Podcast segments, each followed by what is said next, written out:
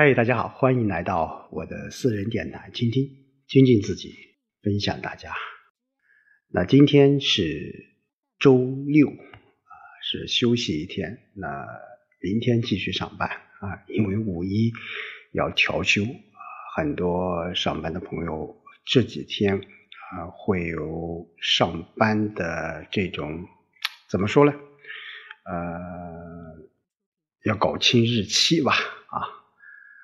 好，那今天我们接着上一期，我们来看看第十二章的第五小节。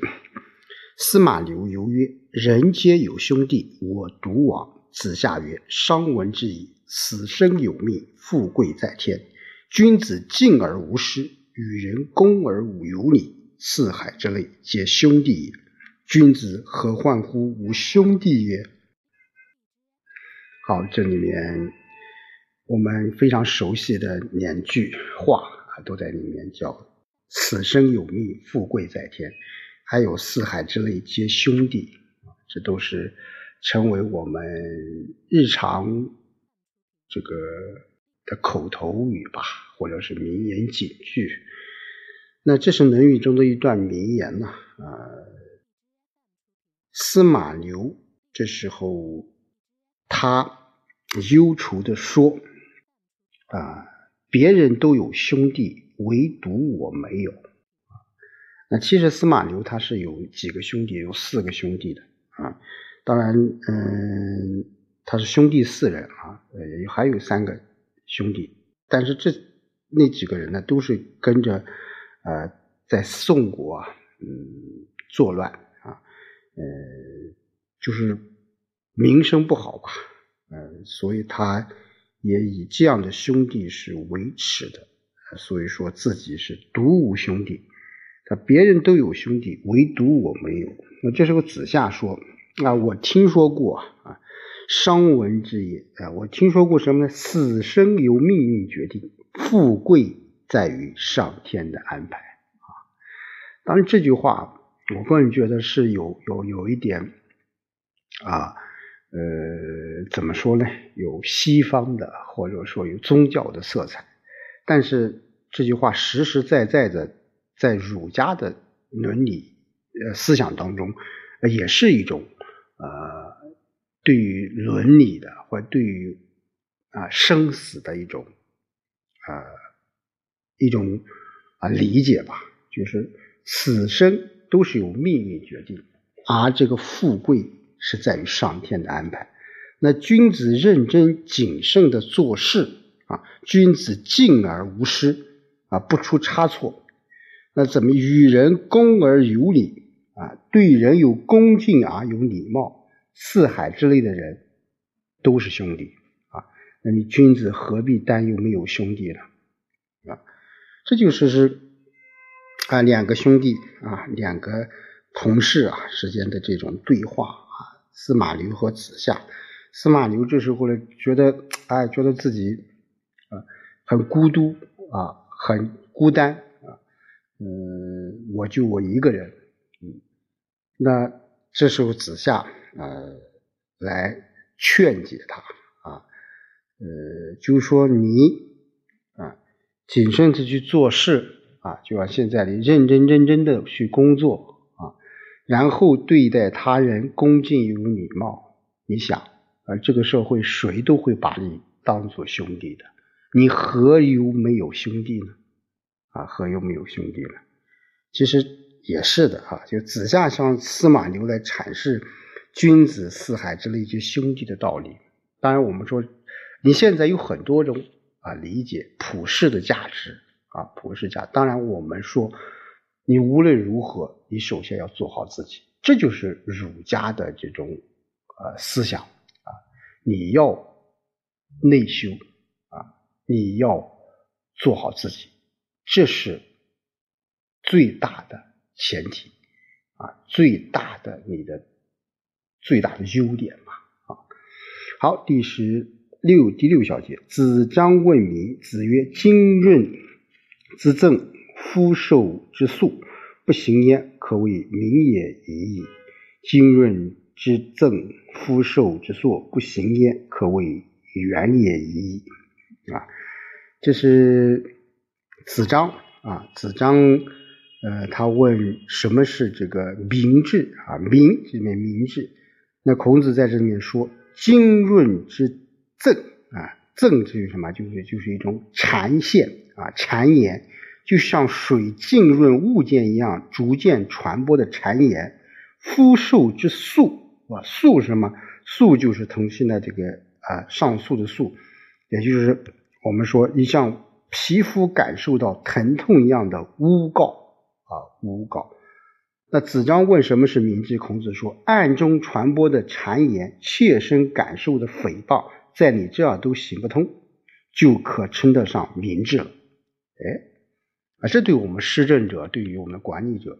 啊，特别对当时的施政者是有非常啊好的参考价值的。我们很多一些施政者都是什么啊亲贤臣啊，而不是亲亲小人远贤臣啊。到底是亲贤臣还是远小人啊？这个就是啊什么明智的一个一个一个标准吧啊。另外，他也说呃。暗中传播的谗言，切身感受的诽谤，在你这儿行不通，就可以说有远见了啊。所以明智和远见，都是就像我刚才说的，都是要在于你自己啊。你亲贤臣，你远小人，那你就是明智；那你亲小人，远贤臣，那你不明智，那你就没有远见，就这么简单。啊，这就是我们觉得。好，第下第七小节，子贡问政，子曰：“足食足兵，民信之也。”子贡曰：“逼不得已而去。”于斯三者何先？曰：“去兵。”子贡曰：“逼不得已而去。”于斯二者何先？曰：“去食。”自古皆有死，民无信不立。啊，这段话也非常有名啊，就是孔子在阐述自己怎么样在以德治国的一种见解。他认为管理一个国家，那首先是人民的这个吃饭问题，然后才是保卫国家的问题。但更为重要的是什么？是要取得人民的信任，你这样才能够什么？哎，长久的执政下去，执政下去。那也就是说，我们要取信于民啊，这也是我们现在说我们要以人民为中心的发展思想嘛。啊，所以子贡问怎样治理政事呢？那孔子说。粮食充足，军备充足，民众信任政府，这三个是非常重要的条件。你想一想，你肯定要粮食，那我们现在仍然重视啊三农问题啊粮食问题啊仍然重要，几千年以来一直都是这样。军备充分，那这是保卫国家的暴力机器非常重要的一部分。那我们的国防啊，我们保卫人民就需要有什么充足的国防力量。还有就是民政信任政府，这是最重要的。那子贡说，如果迫不得已要去掉一些三项中，你先去掉哪一项？那孔子说，去掉什么？军备，去掉军备。那子贡说，如果迫不得已已在剩下的两项中去掉一项，那你先去掉哪一项？孔子说，去掉粮食。啊，那为什么？那自古以来谁都会死的嘛，对不对啊？如果没有民众的信任，那么国家就站立不住了，站立不住了。那你。何来啊？何来我们的军队？何来粮食？连人都没有了啊！这我个人觉得就是这种什么以人为本的思想嘛啊！你没有老百姓呢，没有老百姓的信任呢，你谈何去治理？谈何国家的由来呀？对不对啊？好，第八小节是啥的？第八小节。季子成曰：“君子质而已矣，何以文为？”子贡曰：“惜乎！夫子之说君子也。四季四不及舌，文犹质也，质犹文也。虎豹之阔，有犬羊之阔。”这里面说到了就是啊文与质的问题。那换句话说，也就是啊内容与形式，或者说是嗯。我们的表与里的关系啊，那子贡认为什么？应文质兼备啊，既要有文啊，也要有质那表里要一致。那么当然，这一思想是源于孔子啊。文采和本质同样重要。那文采是以本质为基础的，离开了本质，那么文采就没有载体和方法来得以彰显了。所以季子成这是一个魏国的大夫啊，所以在这里面啊，他也就是呃夫子来称谓的。那季子成说：“君子有个好的本质就行了，要文采做什么？”那子贡说：“可惜呀，夫子你这样谈论君子，一言既出，驷马难追也。啊，文采如同本质，本质也如同文采，二者是同等重要的。假如去掉虎豹和犬羊的有文采的皮毛，那这两样皮革就没有多大的区别了。”那这也是我们说，后来我们说哲学思想当中，就是说两者的关系是相辅相成的。那一个人，你说他的这个本质啊，这个质呃本质有可能，我个人觉得是一种啊内在的修为啊，本质是好的啊，嗯，但是他这个怎么讲呢？文采啊，没有很好的文采。这个文采也不仅仅就是说我们现在理解的文采，我个人觉得是一种呃，对于啊当下啊，对于当下事物啊，乃至当下的一些啊呃思想啊文化，包括一些呃当下的一些人和物的处理方式的这种浓缩。